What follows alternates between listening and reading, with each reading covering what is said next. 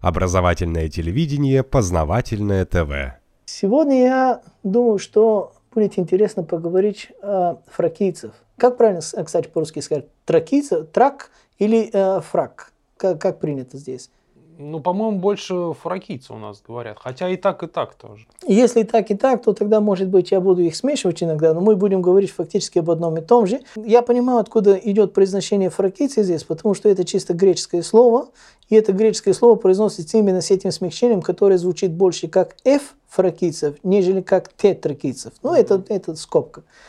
А, начнем с того, а, в наших учебниках по истории, я думаю, что и в русских тоже указано, что тракийцы или фракийцы – это древний народ, огромный, многочисленный, который вымер странным, интересным образом. Если посмотрите в публичных источниках или, или даже в профессиональных э, исторических разработках, вы увидите, что сначала их победила Римская империя, потом они были эллинизированы, то бишь, э, ну, как стали часть греческого, хотя тогда Греции как таковой не было.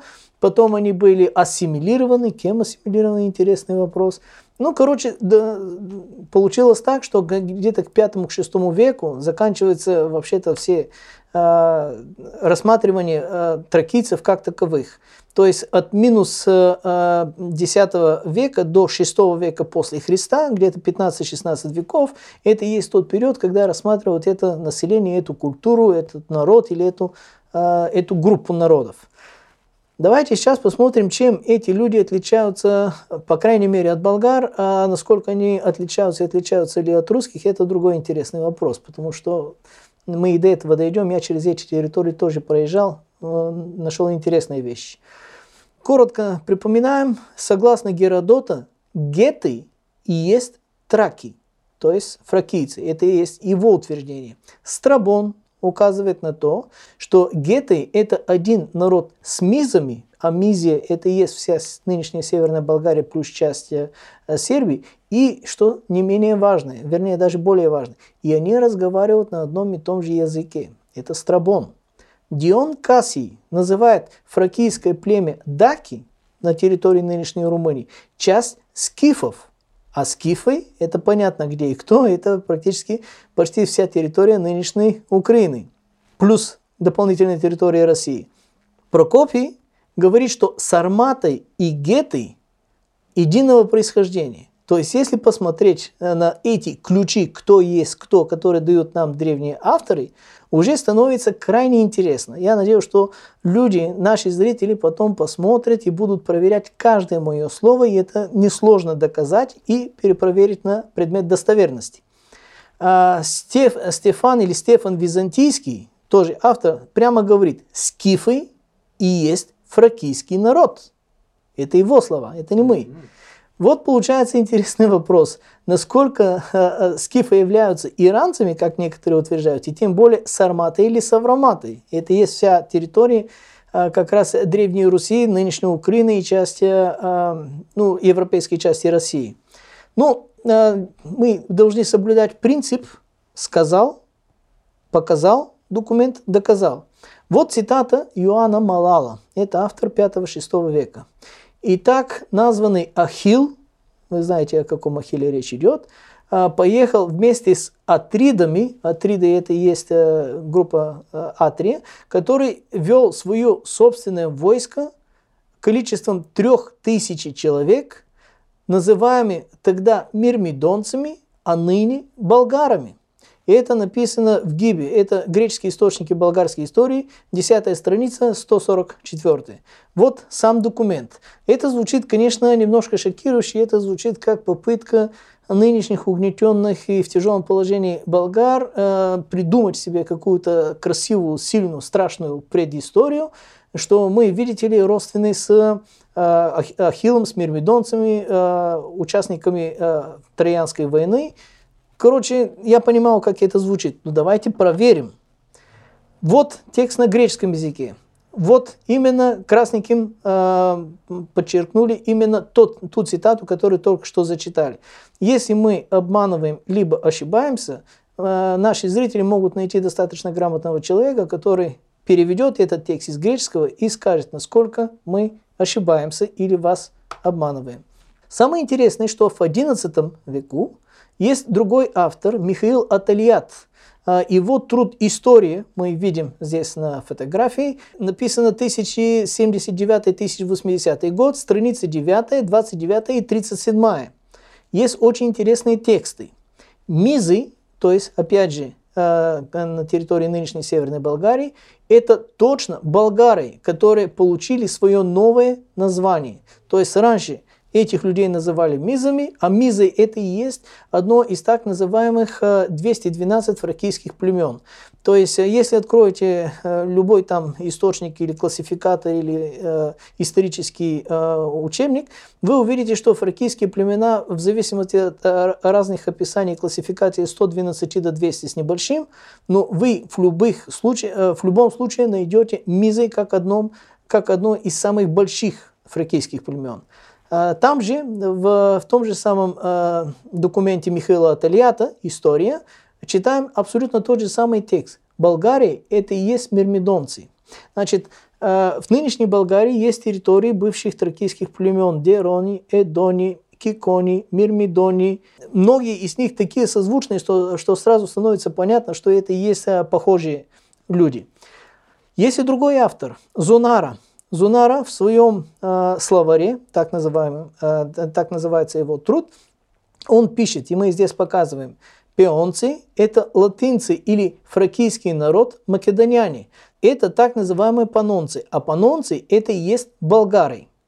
Насколько он ошибается, может проверить любой, кто э, занимается или разбирается в греческом, мы даем и греческий текст. Иоанн Цецис в своем труде «Илиаде» он говорит, пеонцы – это и есть болгары. Пеонцы – это и есть жители нынешней э, Македонии. То есть э, они жили примерно в районе реки Вардар. Еще раз соблюдаем правила. Сказал, показал, доказал. Вот документ аллегории э, Иоанна Цециса, псеси аллегории Куарум. Вот вывод именно греческой части вот этого текста. Вот именно этот фрагмент, который мы переводим. Вот подчеркиваем красным, и мы получаем перевод. Пирус и Акамус родом из фракийского Гелеспонта, марунеец Эфимус син Тризениуса, Перехмис, который был из пионцев, а все они были болгарами, и те из реки Аксиус, которые еще называют Вардар. Вардар это есть как раз та река, которая сейчас э, э, идет э, насквозь э, нынешней э, столицы Македонии, Скопье. Квардер это ж вода, вода. Да. То есть есть и еще один другой очень интересный автор, это уже 11 век, Фулку, это французский священник, который являлся описателем первого крестоносного похода в 1996 году. Здесь мы видим текст по латынь, а в переводе на русском языке. Отсюда они поехали через земель болгар, которые до этого называли фракийцами, согласно прежние памятники. То есть он здесь дает абсолютно прямой знак равенства между болгар и фракийцев. Фулку, 11 век. Есть очень интересная карта, которую мы, честно говоря, недавно нашли, причем в оригинале. Как вы видите, это карта святого Иеронима, которая находится сегодня в лондонской библиотеке. Она, слава богу, дигитализирована, уже в свободном доступе, и можно ее посмотреть. А характерно для этих древних карт было то, что очень часто они были в 90 градусов перевернуты, чем а, нынешние наши представления. Например, юг был не внизу, а на, на, направо. Поэтому, если учесть вот это, в этом фрагменте мы видим вот увеличенный фрагмент, Константинополь, вот эта коронка, перевернутая немножко наоборот, потому что, как я сказал, э, карта перевернутая. Видим Босфор, слева это река Дунай, а здесь мы видим э, в красненьком овальчике очень интересный текст. Мизия, Хек и Вулгария. В переводе это означает Мизия, ту, э, здесь и Болгария. То есть здесь прямой знак равенства о том, что это есть так. А когда жил святой Иероним, а, карта это 4 века, то есть э, минимум 300 лет до того, как формально, официально якобы была создана наша Балканская Болгария. Это 331-420 год. И он написал имя наших земель в античности. Мизия, Хеки, Болгария, Мизия здесь и Болгария. А, Лев Диакон – это уже автор 9-10 века. Он описывает э, большую битву, которую э, ромеи, э, то есть э, византийцы, восточные римляне вели с болгарами. И здесь он что пишет? Армия пересекала большой лес, и э, здесь была очень э, долина с очень большими э, ямами. Армия э, как раз проезжала, когда Мизы, еще раз 9-10 век, в 6 веке официальные историографы говорят, больше фракийцев, фраков, фракии нет. Дальше пошло какое-то средневековье, но они уже должны были э, вымереть. Тогда на этой территории была Болгария, и никто из здравомыслящих историков не может спорить с этим фактом, 9-10 век. Вот здесь Лев Диакон пишет, когда Мизы атаковали Ромеи, и как убили много солдат, взяли императорскую палатку, взяли сокровища и все забрали. Я тоже был там, человек, э, э, который рассказывает вам эту историю, и немножко осталось до того, чтобы моя несчастная судьба э, вообще-то случилось то же самое плохое и чуть не стал жертвой этого, еще раз красненьким, скифским меч, мечом. То есть начало этого повествования начинается с тем, что мизы атаковали, а заканчивается тем, что они рубили их скифским мечом.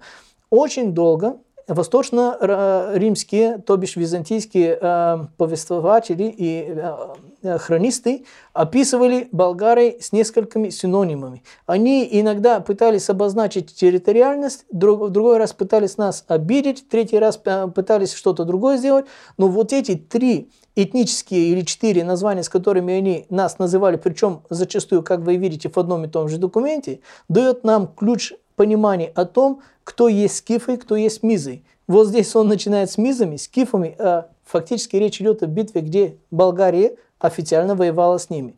Есть очень интересный документ тоже – это краткое житие святого Климента Охридского, то бишь создателя кириллической письменности. А, документ называется «Легенда Охридика». А, в переводе это означает «Охридская легенда». Автор а, этого документа – это охридский архиепископ Дмитрий Хуматьян. Там сказано, и мы сейчас покажем документ, этот великий наш отец и светильник Болгарии был прирожденный, то есть выходец из европейских мизов, который народ обычно знал и как болгар. Открываю очень интересную скобку. Сегодня Европа это и есть та географическая и политическая Европа, которую мы сегодня понимаем. Только в это время, особенно в ранней Средневековье, Европа называлась только Северной Болгарией до дельты Дуная. Есть такие карты, да, это очень маленькое географическое понятие. Но это скобка, интересная, которая заслуживает другого исследования. Потому что картой нужно зарядить и найти, это немножко по времени мы соблюдаем правило «сказал, показал, доказал», вот документ, вот фрагмент. Вот мы видим, этот великий наш отец и светильник Болгарии был по роду из европейских мизов, которых народ обычно знал и как болгар. Вот в красненьком выделен именно этот фрагмент. И здесь что-то очень интересное, продолжение именно этого документа. Они были э, выселены, то есть э, переселенцами в старом времени путем военной силы Александром из территории, которая располагалась около бруса Олимпа в Северном океане и Мертвого моря.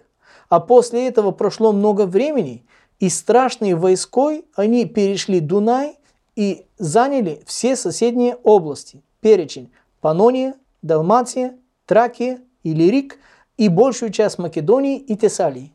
То есть вот эти болгары, они фактически захватили тогда, согласно этого документа, а, весь нынешний географический Балканский полуостров, плюс а, большая часть нынешней а, Венгрии. Это согласно документу, который мы видим и который мы показываем. Понимаю, как шокирующе это звучит. В 15 веку Лауник Халкундил, который жил 1423 по 1490 год, он говорит о трибалов. Трибалов это тоже фракийский э, народ. Э, трибалы были самым древним, самым большим из всех народов. Ныне их называют болгарами, говорит он в своем документе. Опять возвращаемся к э, Льву Дьякону. Э, это историк X века. Он упрямо называет болгар мизами. То есть для византийцев, для восточных э, э, римлян слова мизы, скифы и болгары зачастую означают одно и то же, и они постоянно их используют как синонимы. Византийские хронисты Иоанн Скилица и Георгий Кедрин сообщают о разгроме византийцев на э, речке Ахилой. Это недалеко от Несебра, где русские сейчас любят отдыхать. Там очень красиво исторически. Это было в 917 году э, царем Симеоном. Э, и они пишут, это не болгарин, а мизеец Симеон разгромил наше войско христиан э, свойственным нему скифским безумием. То есть они хотели как-то облить его гадостью, э, хотели сказать что-то плохое, по сути дали нам очень удобный двойной ключ понимать, кто есть мизийцы, кто есть скифы и как они к этому относились. Потому что других источников по поводу того, кто есть скифы, фактически нет. То есть они пытаются нарисовать Симеона как э, безумец, ну, за, почему? Потому что он их убил, а, разгромил. 70 лет спустя этого сражения кости вообще-то продолжали торчать белыми, так много народу погибло в Ромеи, и тогда Болгария территориально была равна это был, может быть, одним из самых сильных наших а, царей. Весь Балканский полуостров, половина а, нынешней Греции, вся Румыния и а, большая часть нынешней Словакии, часть Украины. Это было Болгария. То есть где-то в 8 раз больше, чем нынешняя Болгария у нас тоже были какие-то сильные моменты. Здесь э, для понимания того, э, кто есть фракийцы и как это вообще-то расшифровать, есть очень интересный ключ, который хочу предложить зрителям на сегодняшний день. Мы видим, что есть разные названия, 200 с чем-то фракийских э, племен. Мы видим, что некоторые авторы говорят, у нас больше источников, где-то около 18. Я вам здесь показал буквально 5-6. Но суть в том, что они используют разные этнические названия. Означает ли то, что эти разные этнические названия обозначивают разные народы? Согласно наших учебников по истории, я имею в виду болгарские, боюсь и в русских, наверное, что-то подобное, это должно быть так. Раз а, различные названия, значит, это должен быть разный народ. Давайте посмотрим. Нынешние немцы, нынешняя Германия, у них есть шесть прямых географических соседей на сегодняшний день. Это Голландия, Франция, Италия, Венгрия, Дания и Польша. Как эти прямые соседи в 20 веке называют немцев? Голландцы называют их дуйцерс, французы называют их алемань, итальянцы называют их тедески, венгры называют их неметек, датчане называют их тискерны, польские называют их немцы, а сами немцы называют себя дойчен. Означает ли это, что у нас мы имеем дело с шестью разными народами, или речь идет об одном и том же? То есть, когда мы говорили об этих разных фракийских якобы племен, якобы различные от болгар – мы видим, что фактически это разные названия об одном и том же, и через этот ключ мы можем понять, кто есть кто.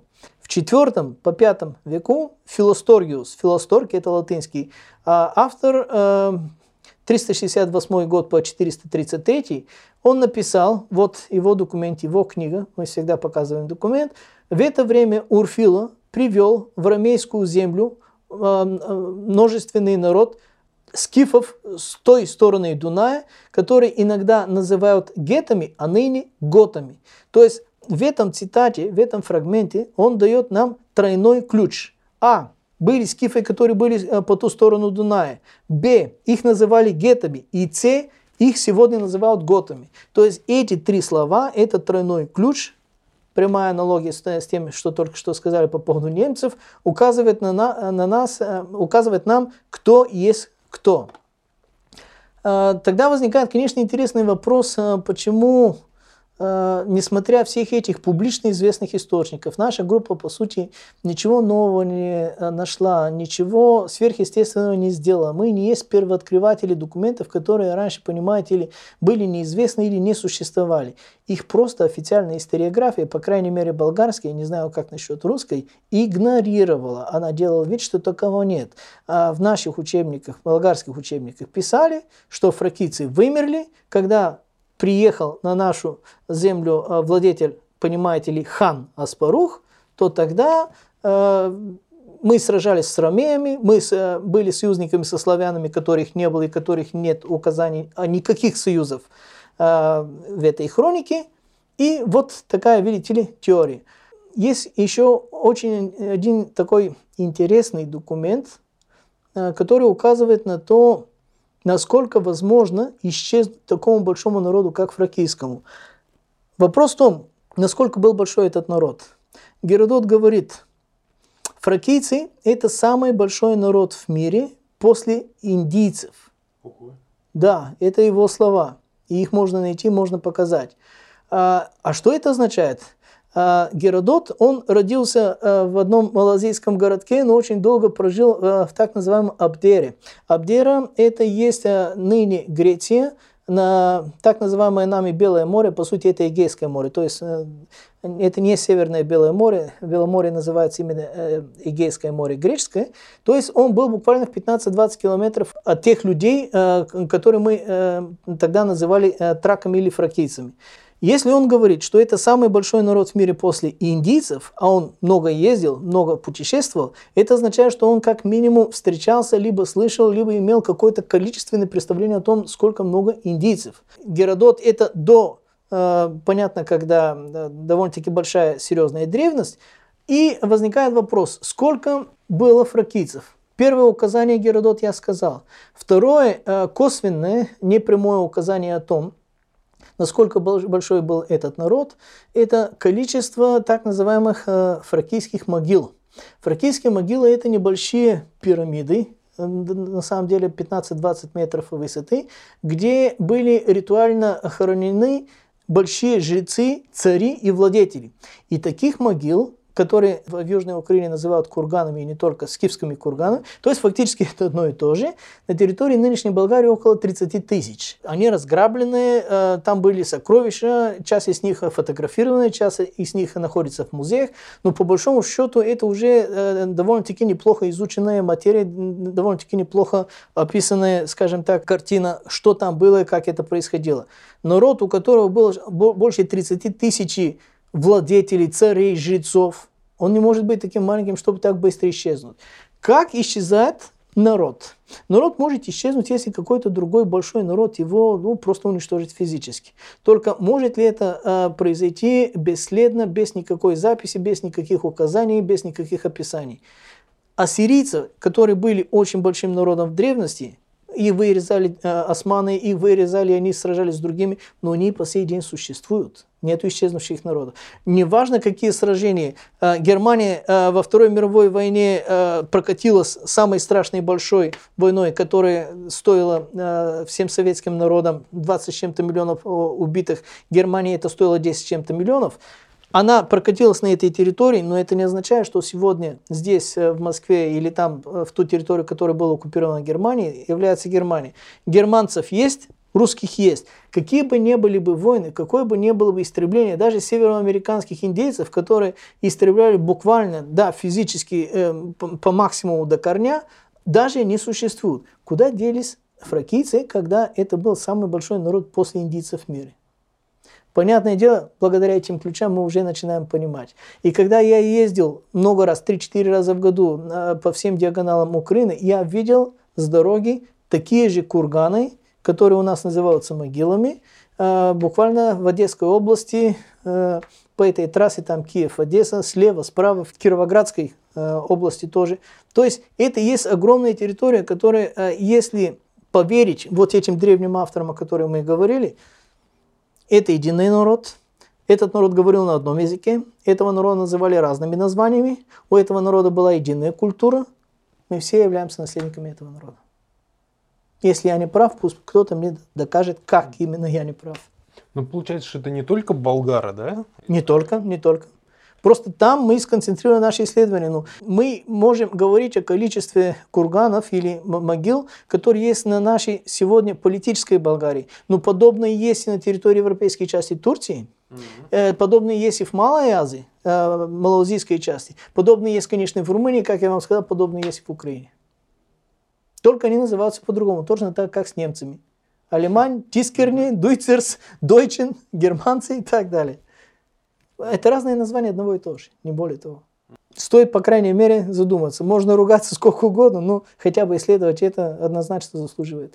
Нет такого народа, который исчез. Римляне были вот такие колонизаторы, но это колонизаторы, которые любили документировать все, что они делают. Причем делали это довольно-таки систематически. Э, насколько они старались рисовать достоверную картину, это понятное дело, всегда есть какие-то там сдвиги налево-направо, но они, по крайней мере, это документировали. Они сражались очень долго с этими фракийцами, хотя они были разрознены. Геродот писал, самый большой народ, но единственная его большая проблема в том, что он разрознен. Они ругаются, они воюют друг с другом, создавали государственное образование, Адрийское царство, там в Болгарии есть так называемая долина э, тракийских царей. Это э, ровно там же, где между Балкан, ну, нашего Кавказа, и э, Средняя гора. Средняя гора – это как раз та маленькая э, гора, которая параллельно э, идет вместе с Балканом. Там получается красивая долина, которая называется и долиной роз, потому что там выращивают именно эту э, маслодайную розу, из которой делают все эти там ароматные изделия. Там есть огромное количество именно самых больших, самых царственных могил. Столько много царей, и которые сражались с римлянами, э, было восстание жрецев Вологеса, и после того, как э, вообще-то после огромной страшной резни э, проиграли, были выселены огромное количество из тракийского племени Беси, как раз территории нынешней Бессарабии. Бесы – рабы. Рабы. Это не из арабов, а бесы – рабы. Вот как. Бесы рабы. Не, есть на чем задуматься, есть чего проверять. Но суть в том, что вся эта история обхватывает этот огромный географический регион, и этот огромный географический и поныне регион разговаривает на одном языке, независимо, несмотря от тех языковых реформ, которые были произведены политическими образованиями, которые были формированы в виде отдельных государств. Понятное дело, каждое отдельное государство хочет заполучить максимальную, сейчас скажем так, индивидуальности и различности, как минимум, от своих прямых соседей.